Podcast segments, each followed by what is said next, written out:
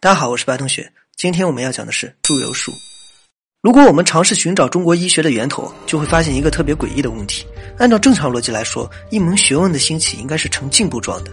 首先，先人提出这个学问的概念，慢慢的，后人开始逐渐填充这门学问中的内容。也就是说，从历史的发展结果来看，我们的社会应该是在不断进步的。那么，学问本身应该也是在不断进步的。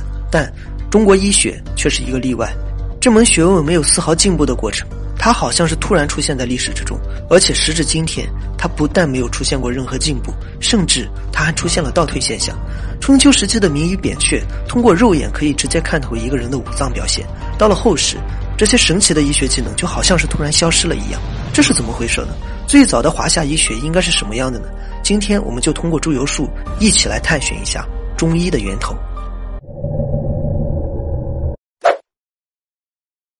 中国医术的形成应该是在什么时期呢？尽管在西方有很多学者都不承认华夏民族曾经存在的上古时期，但是从众多的史实记载和文献资料中，我们都可以清晰地察觉到一个玄幻世界的轮廓。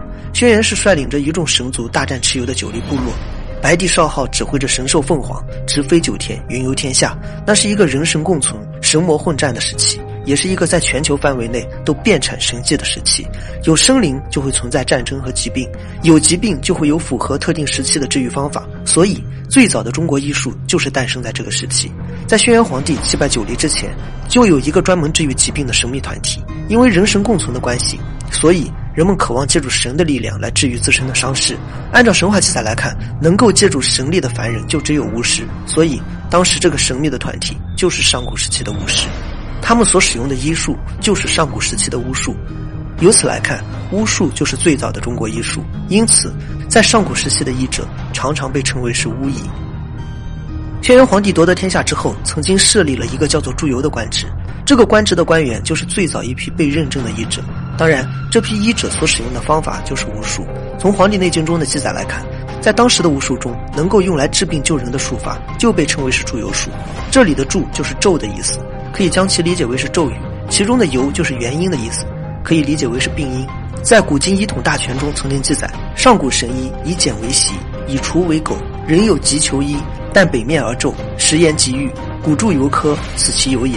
这本《古今医统大全》是明代作者徐春福所作，他出生于中医世家，曾经他也尝试过探寻中医的源头。结合各类古籍的记载，他也发现了在上古时期存在一批神秘医者，他们掌握着中医的源头。医术十分高明，他们不只是用草药来治病，而且会使用咒语治病。同样探索过祝由术的还有黄帝。虽然《黄帝内经》是最早的医学专著，但显然在《黄帝内经》中也把祝由术当作是一种传说。在《黄帝内经》中记载，黄帝曰：“余闻古之治病，唯其一经变气，可祝由而已。”皇帝说：“我听说古人治病常用的方法就是祝由，他们利用咒语可以治疗任何疾病。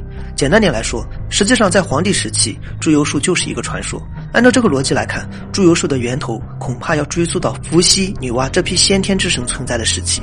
在后世研究祝由术的人也有很多。在清代有一个叫做赵学敏的医学家，他还曾经写下过一本叫做《祝由录验》的书籍，虽然为此奉献了半生，但在书中仍然写道：镜法之大，莫如水法，次则祝由。”资禄其小者，绝老平消，均无妨于大雅。其有近于巫西所为者，盖在所病。他认为祝由术是上古禁术，而且早就已经失传了。从上述资料中，我们可以知道，祝由术是中国医术的源头。祝由术的原型就是巫师手中的巫术，而且祝由术很有可能比现在的中医要高明的多。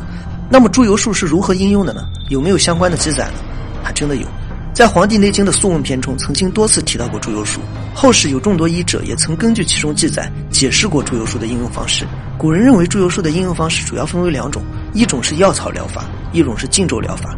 祝由术将所有的疾病分为两种：一种是为生病，一种是为心病。生病指的就是肉眼可见的病，就类似于外伤一类的疾病；心病指的就是肉眼不可见的疾病，就类似于内伤或者是精神刺激一类的疾病。治疗外伤用的就是药草疗法，治疗内伤用的就是符咒疗法。这里的符咒并不是我们平常所讲的道教符咒，而是上古禁术。后世道教的符咒就是从这里衍生过去的。张道陵还曾使用过祝由术治疗蜀地人的整气。那么到了近代，就没有人应用过祝由术吗？山东中医学院和河北医学院曾经共同校准注释过《黄帝内经》的素问篇，并且将其汇编成了一本叫做《黄帝内经素问教室》的书籍，其中讲到祝由。古代通过祝祷治病的一种方法。后世称用符咒朗病的为祝由科。所谓祝由，表面上看起来完全是迷信形式，而实际上却是含有一定的科学道理的最原始的精神疗法。中国中医科学院的傅锦华曾经这么解释过祝由术：祝由，古代的巫师不用药方，而用符咒治病的方法。在《灵书贼风》中记载：先巫者，因知百病之盛，先知其病之所从生者，可助而已也。通过符咒助导改变精神状态，所以会有治疗作用。巫医生于商代，为大助、大卜、司巫等神职官员中，有以宗教活动形式占卜祝由，医治疾病，但他们也汇聚了民间医药知识及治疗经验。故而出现了我国历史上医巫混杂时期。春秋时期，巫医衰败，进入中华医道的变革和创新阶段。通过上述学者的研究和记录，我们可以看出，祝由术的应用方向就是通过转变意念来向神祈祷，从而求福愈病的一种精神治疗方法。当然，这种说法是比较局限的，因为关于祝由术最早的记载只能从《黄帝内经》中看到。但是，《黄帝内经》的作者也提到过，他自己本身对于祝由术的研究就很少，他只知道传说中有一批人会使用祝由术来治病，主要的治病方法就是通过语言，而且效果惊人，十分神奇。但是至于其原理和方法，他就完全没有任何资料可查了。但关于祝由术，我们并不是一无所知。我们刚才提到过，道教创始人张天师曾经使用过祝由术来治疗属地人的整气，所以我们不妨从张道陵的身上探寻一下关于祝由术的答案。按照张道陵纳入道教的符咒记录，可以隐约看到一些关于祝由术的轮廓。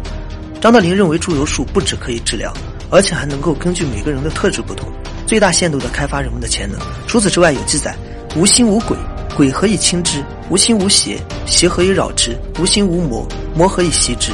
按照文中的记录来看，古人认为人的身上有一种病是鬼神所致。这个说法拿到现在来看，虽然有些可笑，但如果将其中鬼神理解为是心理或者是精神因素，那么就比较符合逻辑了。简单点理解，古人认为人的身上有一部分疾病是心病引起的，比如说肿瘤。肿瘤是细胞产生的赘生物细胞群，虽然这种疾病很常见，但并不是所有的肿瘤都是可以医治的。有很多肿瘤的产生就是因为心理因素。按照张道陵的观点来看，这种肿瘤就要依靠祝由术去解决。那么祝由术有没有流传下来呢？其实，在历史上一直有关于祝由术的记载，当然真假无法考证，大家可以当做故事去听一下。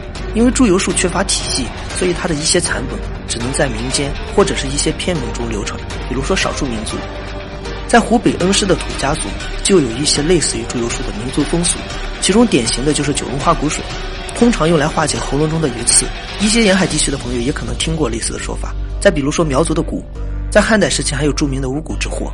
其实还有很多类似于祝由术的术法，后续我们可以专门做一期叙述这些神话故事。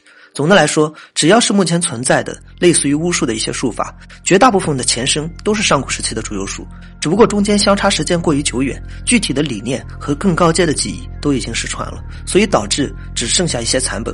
那么祝由术为什么会失传呢？既然失传了，为什么会有类似于九龙化骨水一样的东西流传下来呢？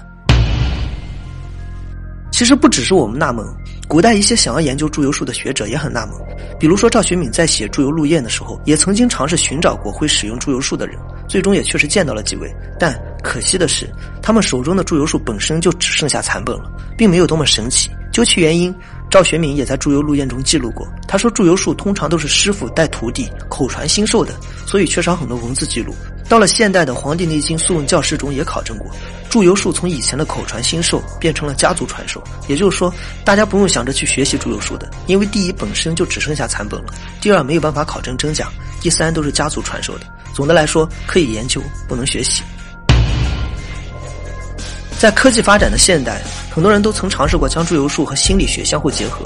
大部分人都认为祝由术就是最早的心理学。其实我个人还算是比较认同这个观点的。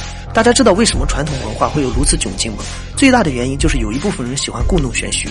本来是可以弄清楚的道理，非但不普及，还要添油加醋，搞得玄之又玄。这么做的目的是什么呢？无非就是引导人们盲目跟从，自己从中获取利益。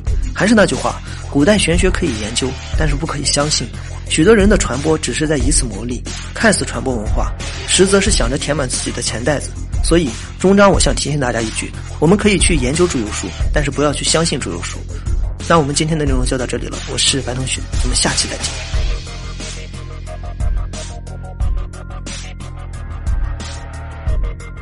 Waiting for love, waiting for love.